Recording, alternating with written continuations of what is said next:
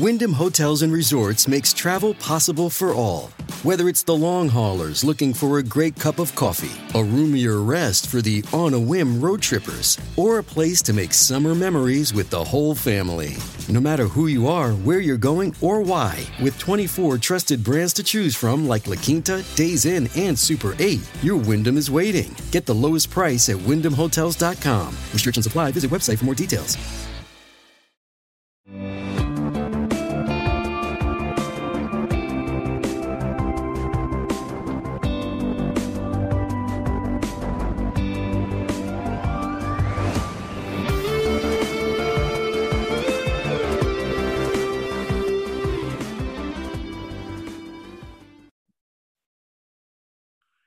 Amigos? ¿Cómo están? Bienvenidos nuevamente a, este podcast Descifrando Laberintos, el podcast del doctor Mario Guzmán. Y hoy tenemos el episodio número dos, que vamos a estar hablando sobre las fobias y cómo superarlas.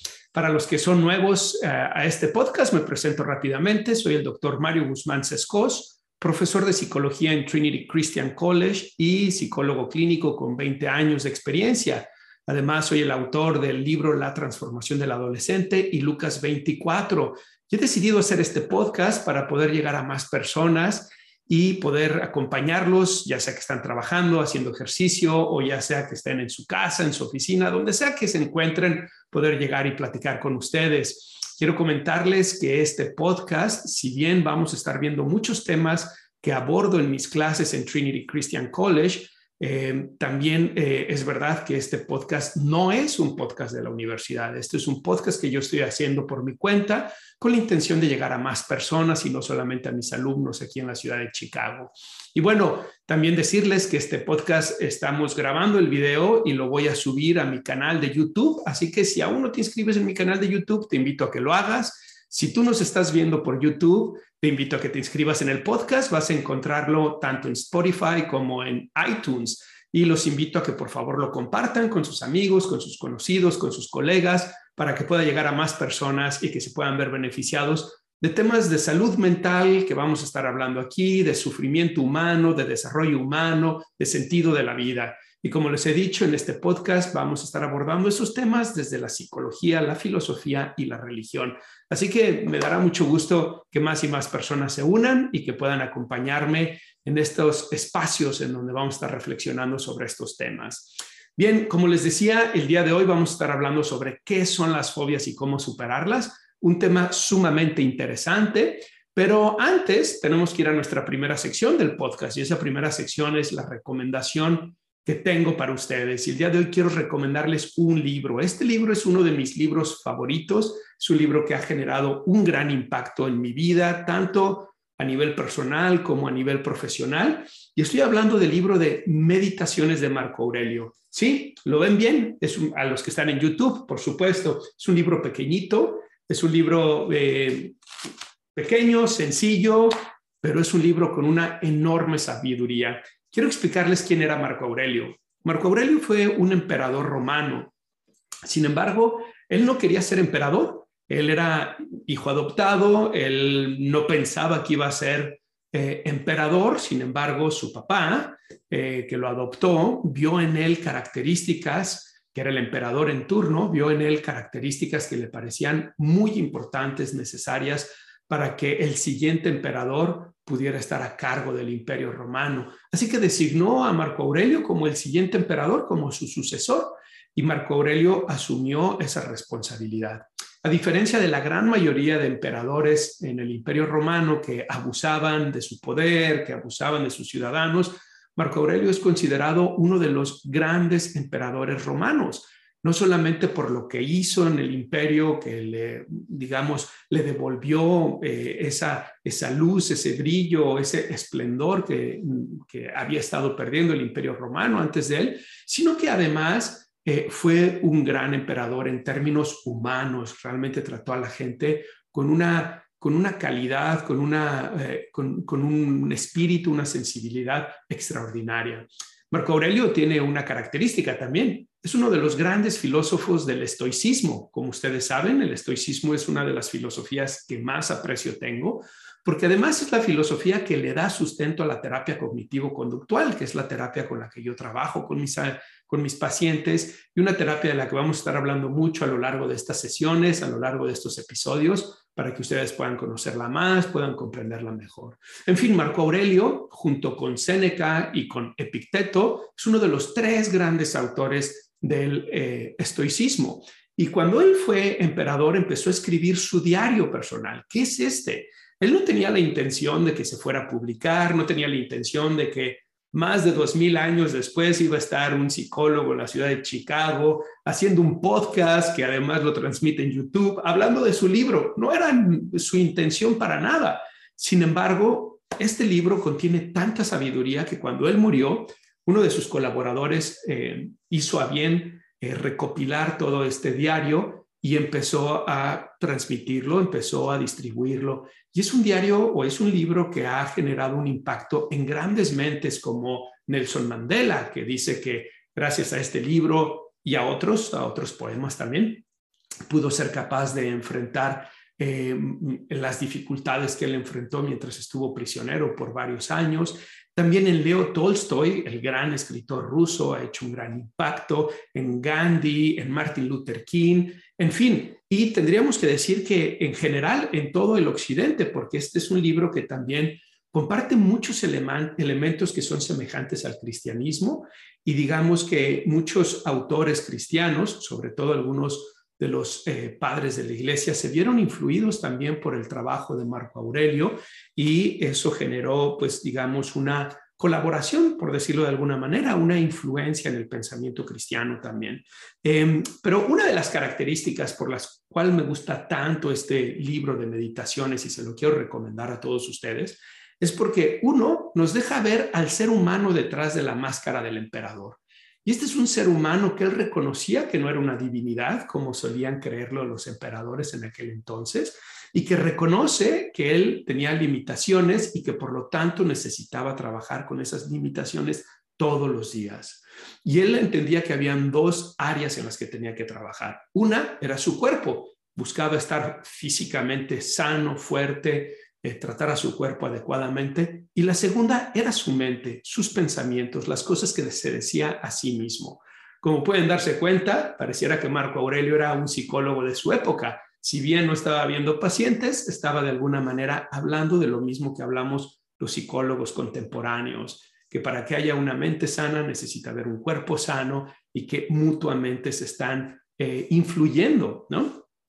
Em, de hecho, tenemos una teoría para tratar de explicar el desarrollo humano y tratar de explicar los trastornos mentales que llamamos epigenesis. Esta es una teoría que significa más allá de la genética y habla de cómo la genética influye en el medio ambiente y cómo el medio ambiente influye en la genética y cómo el estilo de vida, las conductas, las experiencias que tenemos están influyendo tanto en la genética como en el medio ambiente. Tal vez en otra ocasión les hablaré acerca de la epigenesis porque es una teoría fascinante, pero requiere más tiempo para que la pueda explicar con mayor comprensión. Bueno, les decía que esa es una de las cosas por las cuales me gusta tanto este libro. Nos deja ver al ser humano detrás de la máscara del emperador y también eh, porque hace este énfasis en la importancia de cuidar el cuerpo, de cuidar nuestra mente. Y la otra razón por la que me gusta tanto es que está llena de frases extraordinarias, frases que nos pueden ayudar en los momentos de dificultad, frases que nos pueden ayudar, también en los momentos de bonanza para que no perdamos la cabeza. Marco Aurelio era un gran promotor de las cuatro virtudes cardinales y a lo largo de su libro ustedes van a ver cómo habla constantemente de esta necesidad de ser hombres y mujeres virtuosos. Y quiero leerles dos frases de este libro que tienen que ver con el tema que vamos a hablar el día de hoy, que son las fobias y cómo superarlas. Son dos frases que las voy a leer en español porque yo tengo el libro en inglés, pero son dos frases que nos pueden ayudar a entender por dónde debemos de ir, cómo debemos de abordar las fobias. La primera dice, la primera regla es mantener el espíritu en calma. La segunda es ver las cosas frente a frente y saber qué son. Las personas cuando experimentan una fobia, lo vamos a ver más adelante, lo que sucede es que tienen una serie de reacciones físicas, emocionales, mentales, que su espíritu no está en calma, ¿no? Y tienen una serie de pensamientos fóbicos que les hacen creer que están en una situación de extremo peligro. Y eso impide que vean las situaciones con objetividad. Marco Aurelio nos está diciendo, sea lo que sea que tengas que enfrentar en tu vida, mantén ese espíritu calmo y enfrenta las cosas tratando de saber qué es lo que son, viéndolas con objetividad, no dramatizándolas, no viéndolas más graves de lo que en realidad son. La segunda frase que les quiero leer de este libro dice, las personas estamos capacitados naturalmente para soportar todo lo que nos suceda. Fíjense, vivimos en una época que el doctor Martin Seligman ha llamado, uh, que hemos desarrollado una actitud que él llamó victimology, ¿no? Es como una actitud de que somos víctimas. Hay quienes se sienten víctimas del sistema, quienes se sienten víctimas de los hombres, de las mujeres, hay quienes se sienten víctimas de la genética, de la cultura, y en realidad la vida nunca ha sido fácil para los seres humanos. Todos los seres humanos en todas las épocas han tenido dificultades. En realidad nuestra época es la que menos dificultades eh, tenemos porque tenemos una tecnología que nos permite protegernos, que nos permite vivir con una comodidad y seguridad que nunca antes habíamos tenido. No solamente eso, hemos evolucionado el conocimiento médico a tal punto que hoy la expectativa de vida es cerca de los 80 años en los países desarrollados. Nunca antes habíamos visto eso en toda la historia de la humanidad. Pero a pesar de eso, vamos a experimentar dificultades. A veces son enfermedades, a veces son traiciones, a veces son injusticias. Y Marco Aurelio nos recuerda, las personas estamos capacitados naturalmente para soportar todo lo que nos suceda. Y eso incluye las fobias, que vamos a estar hablando el día de hoy, incluye las fobias. Si tú tienes un temor intenso que te está paralizando cuando ves un perro, una araña, una cucaracha, un avión, un elevador, una inyección, y tú piensas que no puedes con eso, hoy quiero decirte que sí puedes. Espero que este programa te ayude a verlo. Así como Marco Aurelio nos está diciendo, tú también estás capacitado para enfrentar y soportar la situación que te esté sucediendo con esta, con esta fobia que estás experimentando. ¿Ok?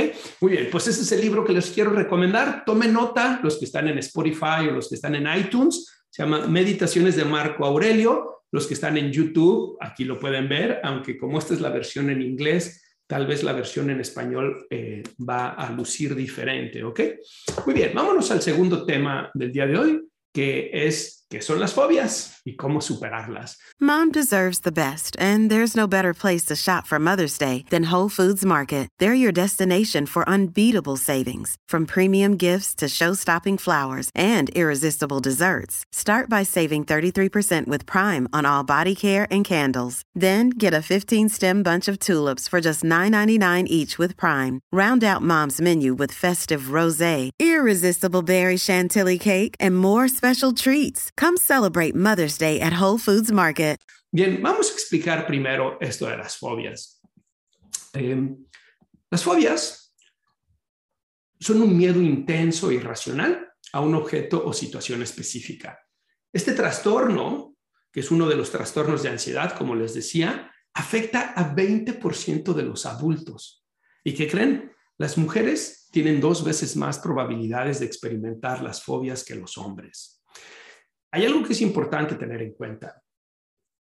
¿Por qué es que sucede eso? A veces mis alumnos me dicen, doctor Guzmán, ¿por qué es que el DSM5, que es el Manual Diagnóstico Estadístico, déjense los enseño para quienes no lo conocen, es el libro con el que diagnosticamos los psicólogos y los psiquiatras, y a veces me dicen, ¿por qué es que el DSM5 habla de los trastornos eh, siendo más prevalentes en las mujeres, ¿no? y, a veces me dicen, suena sexista. Le digo, no, no es que sea sexista.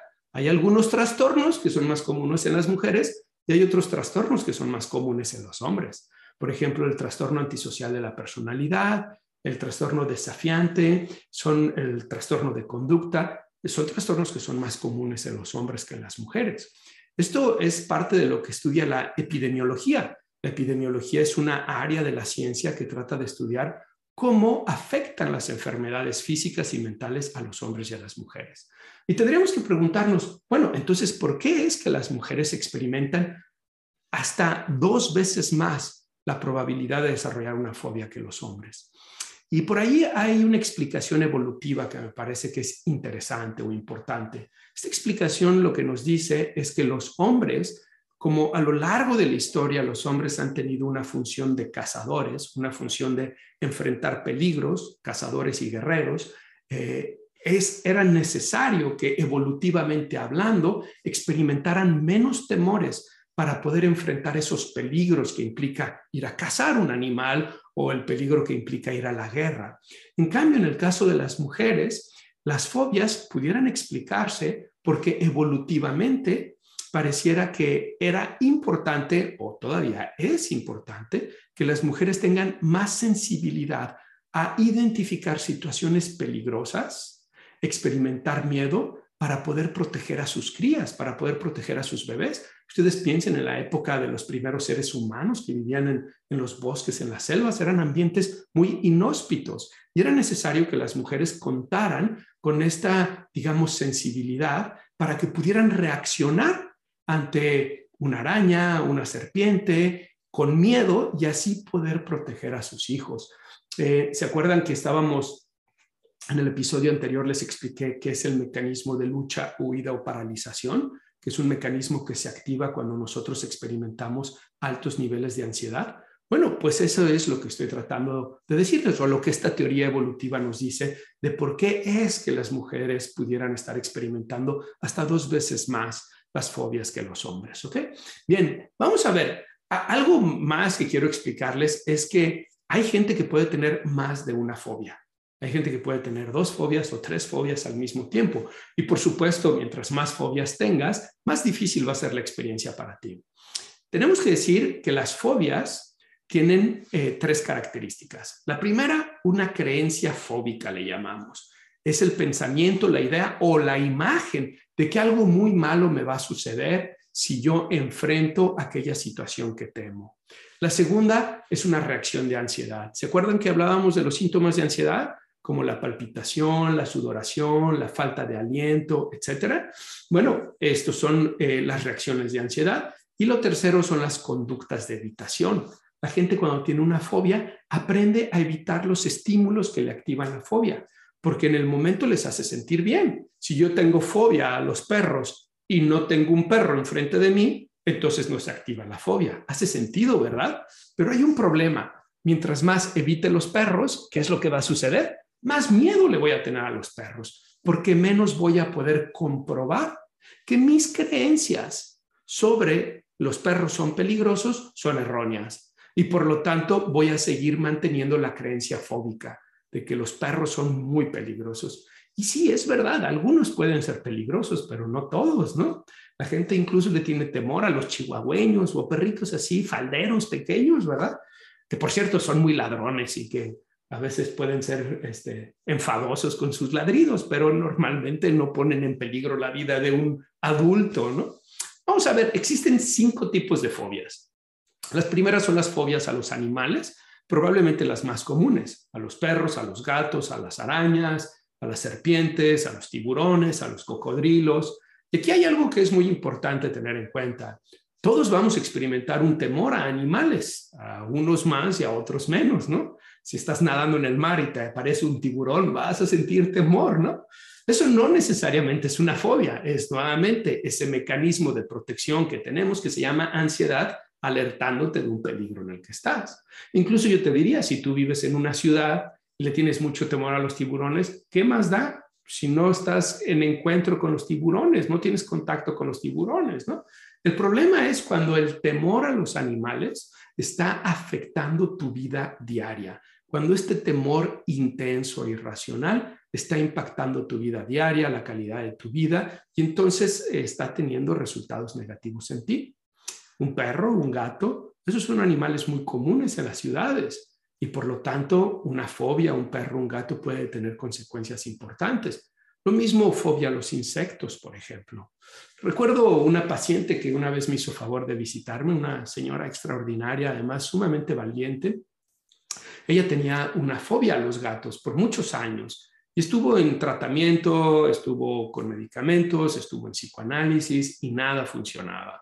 Y cuando me consultó a mí, le dije, estoy seguro que puedo ayudarte estoy seguro que puedo ayudarte a superar tu fobia tan rápido como en tres horas. No me creía. Y no es que yo sea el mejor terapeuta del mundo, sino que la técnica para tratar las fobias es sumamente eficaz. Es el tratamiento más eficaz que tenemos en psicología. Ha sido probado y comprobado múltiples veces a través de estudios, a través de la experiencia clínica, etc. Pero más adelante les voy a hablar de eso.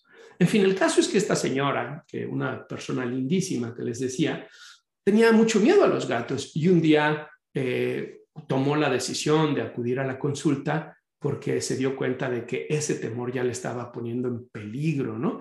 Al ver un gato salió corriendo por la calle y estuvo en peligro de que pudieran atropellarle. Entonces, fíjense qué importante, las fobias tienen esas características, activan tanto nuestros niveles de ansiedad que hacen que luchemos, huyamos o nos paralicemos y con eso podemos ponernos en peligro porque estamos ante una situación que no es eh, que no es adecuada para nosotros o la respuesta ante la situación no es adecuada.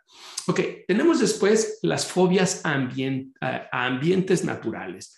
Por ejemplo, la gente que le tiene fobia a los truenos o que le tiene fobia a la lluvia o que le tiene fobia al agua o que le tiene eh, fobia al viento, ¿no? Son personas que eh, ellos pueden estar muy bien, muy tranquilos, pero una vez que empieza a llover o empiezan los truenos o que están en, agua, una alberca, el océano, etcétera, pueden experimentar la fobia de manera intensa. El tercer tipo es la fobia a la sangre, las inyecciones o las heridas. Este es un, tipo de fobia muy incapacitante porque lo que sucede es que las personas que tienen esta fobia no reciben los tratamientos médicos que requieren. Eh, estas personas eh, van a a evitar, por ejemplo, acudir a la cita médica, acudir con el dentista, acudir a ponerse vacunas, porque tienen tanto temor a las inyecciones, a la sangre o a las heridas, que no lo hacen y entonces ponen en riesgo su salud. Tenemos el número cuatro, que son las fobias a las situaciones. Las fobias a las situaciones son a los elevadores, a los aviones, a los lugares cerrados, y esto hace que las personas eh, recuerdo un paciente que atendí, una persona extraordinaria también, eh, vivía en un piso, pues, piso 7 de un edificio. Y entonces lo que hacía es que tenía que subir y bajar por las escaleras todos los días. Y tenía que hacer eso tres veces al, día, más o menos, en promedio. Lo que la, primera cosa que le dije fue, ya me imagino cómo es de tener tus piernas todas musculosas y se reía y decía, sí, la verdad es que están más fuertes que antes, ¿no? Pero a pesar de eso era realmente muy difícil, porque simplemente la idea de subirse a un elevador, de pensar, de imaginarse en un elevador, generaba un nivel de ansiedad tal que hacía que se fuera por las escaleras. Y claro, cuando eres joven, tal vez las escaleras no es un problema tan grande, pero cuando eres alguien mayor es un problema muy importante. O cuando vives en un piso 7 o en un piso 10 o en un piso 15, ¿cómo vas a hacer para estar subiendo y bajando todo el tiempo? Vas a llegar tarde a todas partes, ¿no? Vas a terminar maloliente tan pronto que sales de tu casa, ¿no? De estar haciendo ejercicio en las escaleras. Entonces, es un tema muy importante. A la gente los incapacita de hacer muchas cosas. Y bueno, afortunadamente fue otro tratamiento exitoso. Es uno de los, es uno de los trastornos que más disfruto tratar porque es muy claro, muy evidente el antes y el después cuando estaban teniendo la experiencia de fobia y cuando ya no tienen una respuesta de fobia después del tratamiento. Y uno puede ver qué importante es ese efecto en la vida de los pacientes. Pero bueno, ya estoy saltándome otra vez a hablar del tratamiento y les decía que de eso voy a hablar en un momento más. Vamos al número cuatro, perdón, al número cinco, que son otras fobias, como pudieran ser fobias a sonidos altos, fobias a comida, fobias a los disfraces, fobia a ruidos específicos. que La gente puede desarrollar fobia a muchas cosas. Tal vez ustedes estarán pensando, oye Mario, no hablaste de la agorafobia. Y es que la agorafobia es una forma de fobia que se presenta a estar en lugares públicos donde la persona vaya a experimentar ansiedad y que pueda ser embarazoso, vergonzoso salir de ahí o que nadie le vaya a ayudar. Y entonces terminan encerrados en su casa, como prisioneros dentro de su casa. Pero esa es una característica de lo que llamamos trastorno de pánico. Y voy a hablar de ese trastorno en otra sesión, así que voy a saltarme la agorafobia por este momento, ¿ok? Bien, tenemos que preguntarnos, ¿por qué desarrollamos fobia los seres humanos? Bueno, en realidad hay tres eh, explicaciones. La primera explicación, y que es la más conocida, la más popular, pero no necesariamente la más exacta, es la teoría del trauma previo, del encuentro traumático que genera un condicionamiento. ¿Qué es condicionamiento? Condicionamiento es una respuesta automática de nuestro organismo ante estímulos que nosotros no controlamos. Por ejemplo, si ustedes tienen un perrito y le acercan eh, una salchicha, ¿qué va a pasar con el perrito? Va a empezar a salivar, ¿no? Lo mismo nos pasa a nosotros cuando nos dan unas papitas con limón, sal y chile, ¿verdad? Hasta sentimos aquí así en las mandíbulas. Bueno, es una respuesta condicionada aprendimos a responder de esa manera automáticamente sin que nosotros decidamos hacerlo. Esta teoría dice que las personas en algún momento de su vida tuvieron un encuentro desafortunado, ya sea con el perro, con el gato, con la araña, con la cucaracha, con lo que sea, y una vez que tuvieron ese evento desafortunado, desarrollaron ese condicionamiento, ese aprendizaje, y en base a ese condicionamiento o aprendizaje, cada que ven el perro, la cucaracha, la araña, el avión, el elevador, lo que sea, van a experimentar el mismo terror, la misma ansiedad que experimentaron en aquel momento.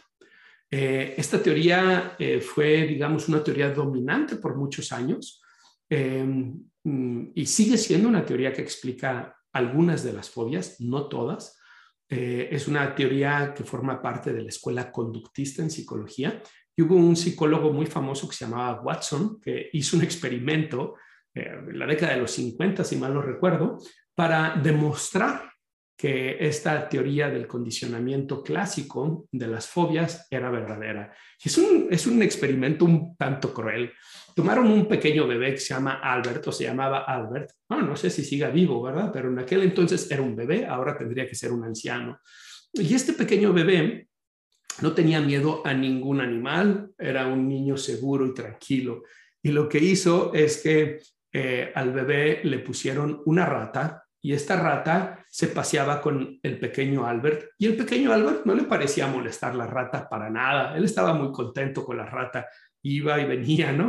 Muy interesante porque a mí no me gustaría que me pongan una rata. Bueno, mis hijos tienen cuyos, que son prácticamente ratas sin colas, ¿verdad? Al menos es lo que les digo yo y no me provoca ninguna reacción fóbica. En fin, no me voy a desviar. La cosa es que le ponían la rata al pequeño Albert y el pequeño Albert jugaba con la rata. Pero después, para demostrar la teoría eh, que Watson proponía, empezó a aparear, es decir, presentar al mismo tiempo que la rata un sonido intenso, desagradable, paz, ¿no? Entonces, cada que la rata aparecía, se escuchaba el sonido, paz, y paz, y pa, pa, pa, pa. Y el pequeño Albert empezó a desarrollar una respuesta de terror ante eso, ¿no? ¿Y qué creen que sucedió? Bueno, pues hizo un apareamiento, un condicionamiento, identificó que la rata y el sonido se presentaban al mismo tiempo y que cuando eso sucedía, él experimentaba mucho temor. Y ante esa situación, después le ponían la rata sin el sonido y él seguía reaccionando terroríficamente, atemorizado por completo. Algo muy interesante. Después ya no era la rata, eran perros, eran gatos, eran pollitos, eran muñecos de peluche. Esto se llama una generalización del estímulo. De pronto, este niño empezó a generalizar la respuesta de temor a muchos otros objetos. Entonces, Watson con ese experimento demostró que su teoría era cierta el condicionamiento puede generar una fobia. Pero ¿qué creen? Watson nunca demostró cómo curar al pequeño Albert. Nunca, no tenemos ningún eh, récord, ningún registro de que después de que le ocasionó la fobia al pequeño Albert lo haya curado. ¿Y se imaginan? Eh, la verdad es que es un poco cruel ese experimento. Hoy mm, no te permitirían hacer un experimento de esa naturaleza. Bueno, esa es una teoría. La teoría número dos es la respuesta evolutiva.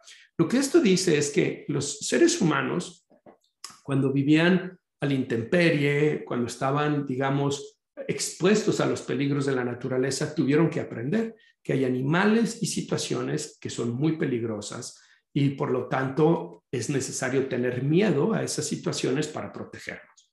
Así, por ejemplo, una serpiente, que pareciera que es una respuesta universal, ¿verdad? Tener miedo a las serpientes. Incluso lo vemos en la Biblia, en, la descripción de, em, del, del Génesis, cómo entra la serpiente al Edén a hablar con Adán y Eva y cómo, porque Eva le hace caso a la serpiente y Adán le hace caso a Eva, termina todo en un desastre, ¿no? La serpiente como un símbolo de peligro.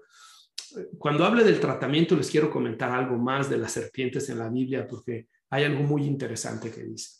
En fin, eh, esta teoría de la respuesta evolutiva nos dice pues que los seres humanos se enfrentaban a animales que eran peligrosos y aprendieron a reaccionar con miedo como una forma de condicionamiento que después se ha ido transmitiendo, heredando genéticamente a las siguientes generaciones y que por eso es que la mayoría de las personas le vamos a tener miedo a una serpiente si la vemos, aunque no hayamos tenido una experiencia traumática, a un alacrán o, a las alturas, ¿no?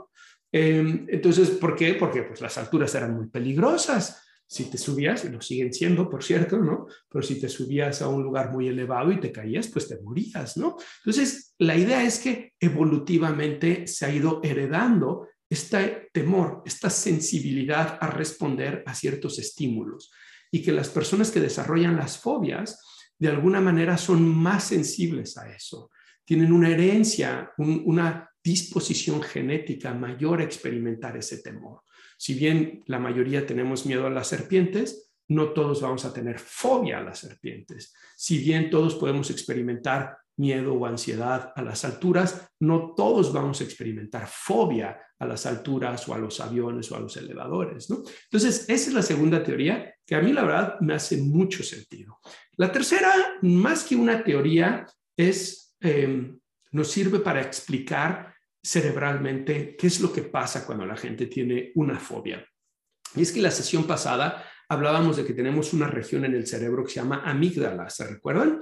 Eh, y esta región que tiene forma de almendra en el cerebro, cerca del lóbulo temporal, tiene una función muy importante en regular las emociones, especialmente en regular las emociones de miedo y de asociarlas con experiencias o memorias de cosas que nos sucedieron. Así se explica el condicionamiento de una manera eh, cerebral, digamos. Y entonces esa región del cerebro parece ser que en las personas que tienen fobia es una región más sensible. Y otra vez, si bien muchos tendríamos cierto temor o ansiedad ante estímulos, pero no fobia, las personas que tienen la fobia pareciera que tienen una mayor sensibilidad de activar la amígdala y de experimentar esos niveles intensos de ansiedad y de pánico que tienen. ¿Ok? Muy bien. Em, con todo esto, vamos a hablar ahora del tratamiento. Y si se acuerdan, les decía que las fobias tienen tres características. Y esas son, uno, que hay creencias fóbicas, es decir, ideas, pensamientos de que eso es terrible, me va a hacer daño, me va a matar, me voy a morir, no voy a poder, me voy, ¿no?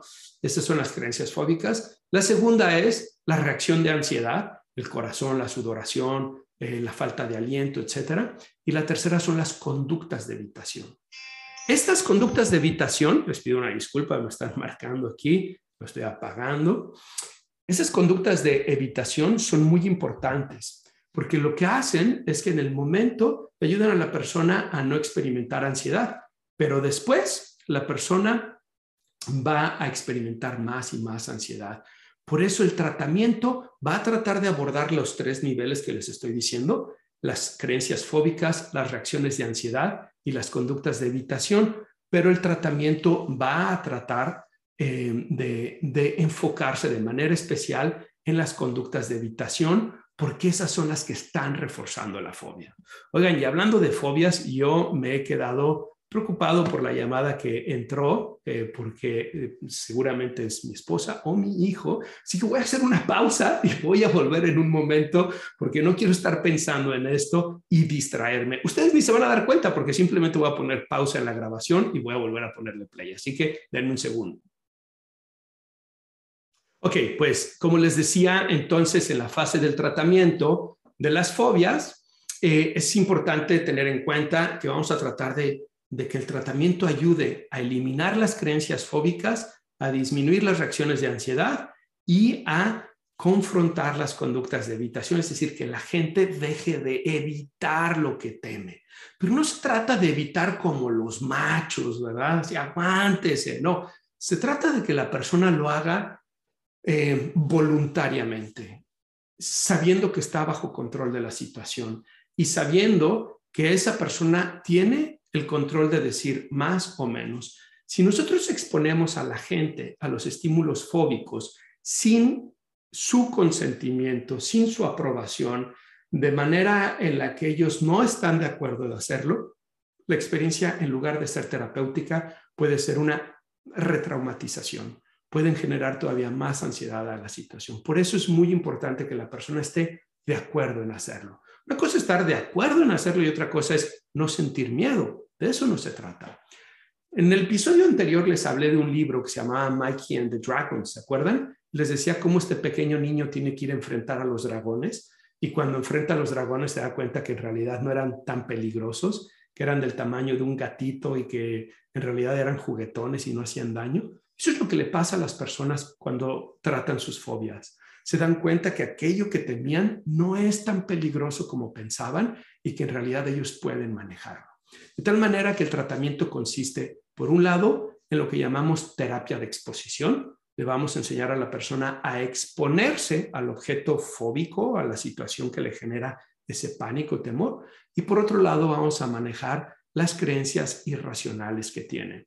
Esto se hace a través de la terapia cognitivo-conductual y puede ser tan rápido como una sesión de dos o tres horas. Eh, y normalmente en promedio son unas tres sesiones lo que se hace en el tratamiento de las fobias. Como les había dicho, es un tratamiento muy efectivo. Les quiero hablar de un caso, ¿ok? Este es el caso de un niño que una vez me visitó con una fobia a los perros y lo que sucedió es que en la primera sesión lo conocí, hablé con él, hablé con sus papás, les expliqué en qué consistía el tratamiento, le ayudé a él a ver que él iba a tener control todo el tiempo, que yo iba a estar con él en todo momento, pero que necesitábamos enfrentar esto o de lo contrario esa fobia iba a continuar toda su vida, etcétera, etcétera, ¿no? Y el niño, la verdad, un niño muy valiente, me dijo, va, le entro, ¿no? Y entonces en la siguiente sesión lo que hicimos es que yo tenía un perrito dentro de mi consultorio y este perrito estaba primero en una caja, en una jaulita. Y le dije al niño, en, la oficina va a haber un perrito. Y claro, el niño decía, no quiero ir, me da miedo, qué difícil, no voy a poder, ¿no? Y yo le decía, acuérdate que tú y yo tenemos un trato. Ese trato es que tú estás en control. Yo te voy a ayudar a que enfrentes tu miedo y superes tu miedo. Pero tú eres el que vas a decir, quiero detenerme o quiero continuar. Entonces le enseñé al niño a identificar su nivel de ansiedad. 10 es como un ataque de pánico, terrible, no puedo más. Cero, no siento nada. Y nuestra idea era que cada que diéramos una aproximación al perro, él iba a experimentar la ansiedad y una vez que estuviera en 7 o 6.5, íbamos a dar la siguiente aproximación. ¿Qué íbamos a hacer mientras, cuando estaba de 10 a 7, por ejemplo? ¿no? Bueno, nos íbamos a quedar quietos en el lugar donde estábamos, íbamos a respirar profundamente y e íbamos a identificar las creencias. ¿Qué estás pensando? ¿Qué te estás diciendo? Íbamos a ver si esas creencias eran racionales o irracionales, válidas o inválidas para la situación que estaba sucediendo. ¿Y qué creen que sucede cuando hacemos eso? Cuando nosotros nos aproximamos a algo que tememos, y no nos pasa nada, entramos en un mecanismo que se llama habituación, es decir, ya no nos amenaza la situación. Entonces, entramos a la oficina, simplemente abrir la puerta era número 10, ¿no? Entonces, ahí dejó su manita en la chapa y respiró, hablamos de sus pensamientos, dejamos que pasara un poco de tiempo y después pasó de 10 a 7. Después abrió la puerta y la dejó entreparejada. Otra vez subió hasta 10 la ansiedad, volvimos a hacer lo mismo y bajó hasta 7. Después pudo ya ver al perro a la distancia, a unos 6 metros dentro de su jaula y lo mismo, se subió a 10. De hecho, me decía, no es 10, Mario, es como 100. Yo le decía, ok, ok, está bien, respira, vamos a ver qué estás pensando, sigue viendo al perrito, ¿no? Y el perrito estaba ahí en su jaulita, un perrito muy tranquilito, viéndolo, ¿no? Y una vez que otra vez estaba en 7, 6.5, caminábamos. Tal vez ustedes van a decir, ¿por qué 7 o 6.5, Mario? Porque no queremos que esté sin ansiedad completamente, porque no es una expectativa racional. Queremos que se dé cuenta de que a pesar de que él tiene un poco de ansiedad, él puede enfrentar la situación que está teniendo. Entonces, así fuimos haciendo pasos poco a poco, poco a poco, hasta que nos acercamos a la jaula, el perrito estaba en la jaula, encerrada, el niño puso la mano sobre la jaula, otra vez se fue hasta 10, otra vez volvimos a bajar hasta 7, después el niño se fue y se sentó en un sillón y, y yo lo iba dejando que hiciera eso. ¿Estás bien? ¿Quieres sentarte? ¿Quieres que hagamos una pausa? ¿Quieres eh, irte al sillón? Total, el niño se va al sillón y entonces ahora lo que hago es que abro la jaula y dejo el perro adentro. El niño me está viendo y está viendo que yo estoy tocando el perro, que yo abro la jaula. Claro, su ansiedad sube otra vez, pero ahora algo interesante está sucediendo. Ya tengo una hora aquí enfrente de este perro y nada malo me ha sucedido. Incluso Mario está tocando el perro. Sus creencias, ¿se acuerdan que les dije creencias, ansiedad y conductas de evitación? Están siendo confrontadas y se está dando cuenta que él no está pensando de la manera correcta. Y entonces su ansiedad empieza a disminuir. Después pongo al perrito en mis piernas y mantengo al perrito en mis piernas todo el tiempo. Y el niño empieza a acercarse poco a poco pasa de un sillón al otro sillón, después se para, después camina, otra vez va a 10, lo baja hasta 7 y se va acercando cada vez más y más y más hasta que está enfrente de mí y yo con el perro en las manos. Una vez que estamos así, el niño me dice, Mario, esto es muchísimo, yo ya quiero detenerme, ya quiero irme. Le digo, podemos hacerlo si quieres, pero si te vas sin haber tocado el perro, ¿qué crees que va a pasar? ¿crees que vas a regresar la próxima semana? Y el niño, que además era muy inteligente, me dice, no, no, no voy a regresar la siguiente semana. Le dije, entonces, ¿qué te parece que antes de que te vayas, hacemos el intento de que lo toques una vez, ¿no? ¿Por qué hice esto? Oh, porque es muy importante que ellos se puedan ir con la experiencia de superé mi miedo. Si ellos se van con la idea de que mi miedo fue tan fuerte que no pude superarlo, no van a regresar y la fobia se va a reforzar. El niño tocó el perro, le hice fiestas, lo celebramos y una vez que él estaba contento y orgulloso de sí mismo, le dije, ¿qué tal si lo intentas otra vez? Y otra vez, y otra vez, y otra vez. ¿Y qué creen? Al final el niño terminó con el perrito en sus piernas, tomándose selfies y mandándoselas a sus papás. Y sus papás que estaban en, en la sala de espera estaban tan emocionados que llegaron y lo abrazaron, le tenían un regalo, le hicieron fiesta, ¿no? ¿Y qué aprendió el niño? aprendió que él podía superar su temor. Le dejé tarea entre una sesión y otra, tenía que ir a una veterinaria, ver perros, ver videos de perros, ver fotografías de perros, no salir corriendo en el parque cuando viera un perro o cuando fuera a la casa de un amigo, etcétera. ¿Para qué? Para que él se siga exponiendo y siga dándose cuenta de que él puede con esa situación, que la habitación se active. La siguiente sesión volvimos a tener el perrito ahí, jugamos con el perrito, todo muy bien y empezamos a trabajar con sus pensamientos. ¿Qué piensas ahora de lo que pensabas? ¿Qué piensas del temor que tenías? ¿Cómo puedes pensarlo ahora? Y le ayudé a reelaborar todos sus pensamientos. Algo extraordinario sucedió. El niño después me mandó un email y me decía que a partir de esa sesión y de haber superado su temor, ahora se sentía más fuerte que nunca y que incluso había sido capaz de hacerle frente a unos agresores, a unos bullies, a unos eh, abusivos dentro de su escuela, a los cuales le tenía mucho miedo, porque ahora se sentía fuerte y seguro.